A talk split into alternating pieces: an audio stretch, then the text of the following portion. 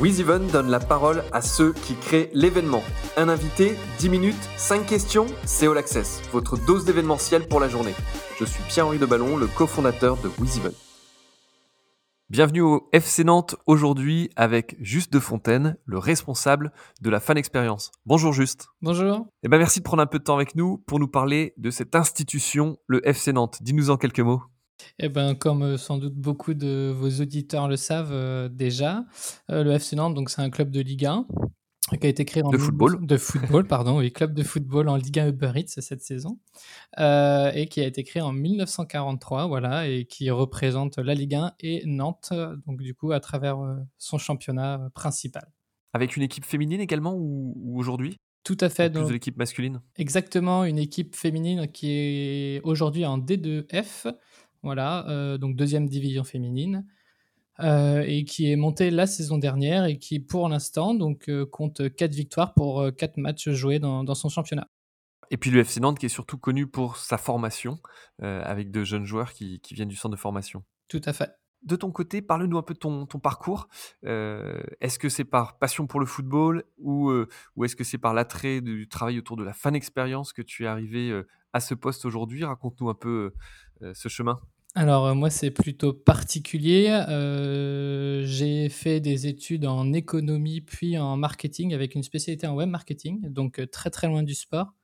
Et ensuite j'ai eu l'occasion de travailler dans plusieurs secteurs, qui est donc la grande distribution, dans le e-commerce, principalement dans le domaine du végétal et du bio, puis dans le nautisme, donc toujours avec un attrait pour la com en général, la communication, mais jamais dans le sport. Et donc c'est vraiment par hasard que, je suis arrivé au FC Nantes. Je ne suis pas consommateur de de sport télévisuel, entre guillemets. Je ne regarde pas les, événements sportifs à la télé.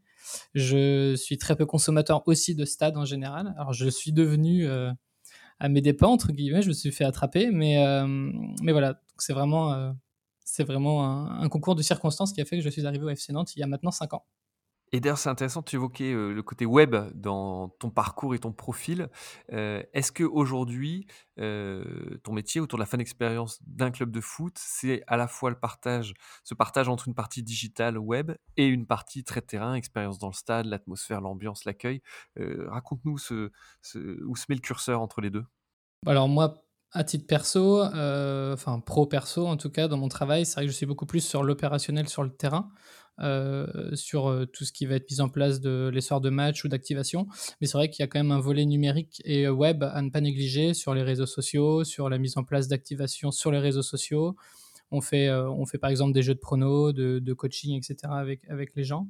Mais on a une équipe qui est vraiment dédiée sur la partie web avec le site internet et puis pareil de community manager. Donc c'est, je, suis ça de loin mais, et de près à la fois, mais je ne mets pas les mains dans le cambouis. tu disais quelque chose d'intéressant tout à l'heure que tu n'étais pas forcément au début un, grand fan de football. Est-ce que c'est pas aussi une part de ton métier aujourd'hui de faire en sorte que les gens adhèrent au FC Nantes, viennent au stade au-delà du sportif, c'est-à-dire au-delà du classement du club, au-delà, euh, euh, mais qu'ils adhèrent finalement à quelque chose de plus fort qu'est cette institution et puis euh, ce que ça véhicule? Alors, l'idée derrière la fan expérience, c'est aussi et toujours d'avoir une image positive du club, mais surtout de passer un bon moment et donc d'être un peu décorrélé du sportif, surtout quand, celui-ci n'est pas forcément très efficace ou ne gagne pas. Et, l'idée, voilà, c'est de mettre en place des activations pour satisfaire nos supporters. En plus, donc toujours en gardant un peu l'ADN du FC Nantes, mais en passant un peu à travers les résultats sportifs. Je crois qu'il y a un moment qui, a été un moment assez fort et qui, t'a marqué, qui est le retour de la mascotte du club. Euh, raconte-nous les coulisses et puis, euh, et puis pourquoi elle avait disparu. Alors, euh, c'est un moment assez fort. Alors oui, parce que c'est vraiment la première activation que j'ai remise en place. C'est vrai que quand je suis arrivé au club il y a 5 ans, ça faisait partie un peu des idées que j'avais dans mon sac, parce que voilà, j'étais pas consommateur de, de, sport en général, mais du coup, étant très curieux, je regardais surtout ce qui se faisait ailleurs au-delà du sport. Aux États-Unis notamment En, l'occurrence, euh, mais aussi euh, bah, dans les parcs d'attractions, enfin voilà, dans des secteurs totalement euh, différents du sport. Et c'est vrai que la mascotte, c'était, je trouvais ça assez sympa, et surtout en fait pour les enfants, pour, pour ces supporters d'aujourd'hui et qui seront d'autant plus supporters demain, et, et avec leurs enfants après, etc. Euh, et, c'est vrai que donc le premier projet, voilà, moi qui m'a touché personnellement, c'était vraiment le retour de la mascotte. Euh, donc voilà, c'était un jeu concours sur les réseaux sociaux qu'on avait lancé pour redessiner la mascotte. On avait demandé à notre supporter de le faire.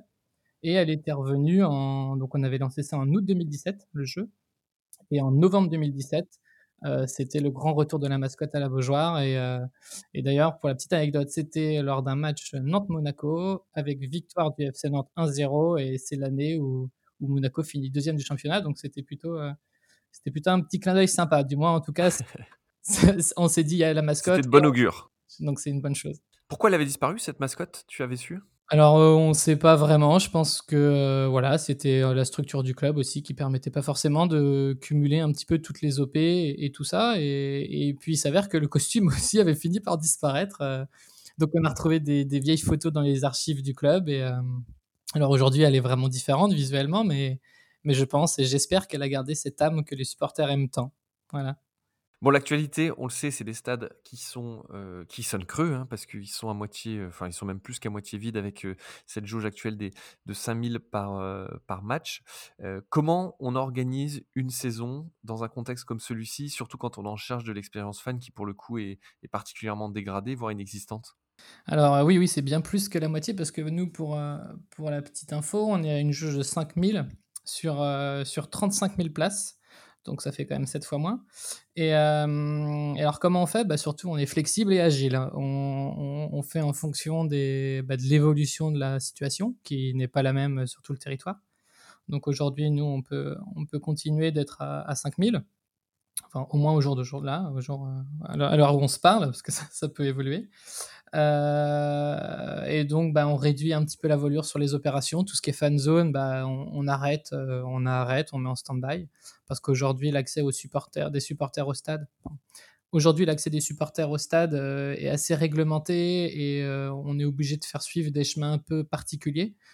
Les Heu fan zones, c'était avant les matchs et après les matchs, des des des espèces de de de zones où les les supporters se retrouvent, c'est ça? Avant d'aller dans le stade? Alors oui, exactement. Les fan zones, heu, ce sont des espaces pour les supporters qui, heu, après être rentrés dans le stade, en fait, peuvent faire des animations gratuites. Donc c'est pour les petits comme pour les grands supporters, mais ça nécessite du coup d'être proche, ça nécessite aussi des des protocoles particuliers et pour éviter d'alourdir un peu tout ça et et d'entretenir un petit peu ce cette atmosphère anxiogène, on a décidé de de stopper la fan zone pour le moment. Alors on a continué d'avoir nos animations, heu, caméras sur les écrans géants. Riri, heu, bah, est toujours là, il est chez lui à la Beaujoire donc heu, C'est la mascotte, c'est ça? voilà, Riri la mascotte vient faire un petit coucou aux supporters, prendre quelques photos, toujours à bonne distance et puis, heu, avec, avec les masques, le gel à proximité et cetera. Et les 5 000 aujourd'hui que vous avez dans le stade, c'est comment vous le gérez? C'est essentiellement des abonnés de longue date? C'est des partenaires? C'est au hasard? Quelle est la politique pour, pour gérer ce point?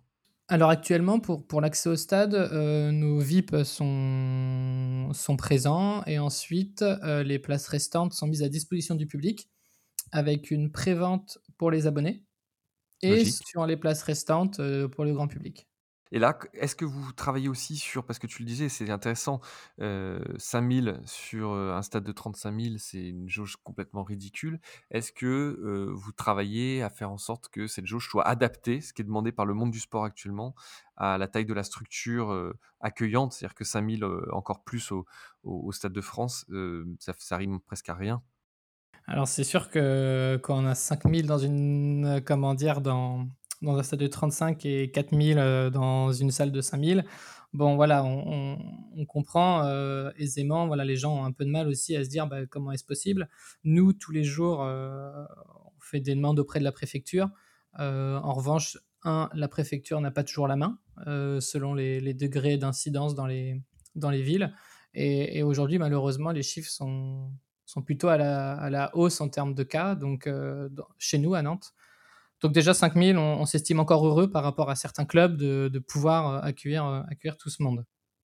Est-ce que la partie web, du coup, digitale, heu, ou les réflexions que vous avez technologiques par rapport à cette fan expérience, heu, devient prépondérante à partir du moment où les rencontres physiques sont limitées? Alors, ben, on on essaye de voilà, on toutes les animations, en fait, qui sont filmées sur et retransmises sur les écrans géants, aujourd'hui, on travaille à les diffuser sur nos réseaux sociaux. Donc on fait un live, on a un commentateur en live sur les réseaux sociaux, donc les gens ne peuvent pas voir le match, mais ils ont au moins le commentateur, heu, parce que les images, malheureusement, on ne peut pas les diffuser, elles sont pas libres. Heu, voilà, elles appartiennent à au diffuseur, à Mediapro. et ensuite, c'est vrai qu'on essaye de faire des activations un peu plus digitales. On a regardé un peu le côté anniversaire qui dit bulle. donc, il y a un partenaire qui fête l'anniversaire d'un abonné de moins de 12, donc on fait ça sur les réseaux sociaux. On a le canari du mois, pareil, qui est élu sur les réseaux sociaux avec petites photos, etc. Et puis, bah, on réfléchit aussi à, proposer d'autres choses un petit peu en dehors du match, en plus petit comité pour nos abonnés, nos supporters. Eh ben, écoute, merci juste de nous avoir donné ce feedback sur les actions qui sont menées autour de la fan expérience au FC Nantes dans cette période un petit peu complexe pour tout le monde. Et puis, on vous souhaite une bonne saison. À bientôt. Merci beaucoup. Et puis, ben, bonne saison à vous aussi. Merci. Vous écoutiez All Access, le podcast de WizEvent, la solution de billetterie, d'inscription et de cashless pour les organisateurs d'événements.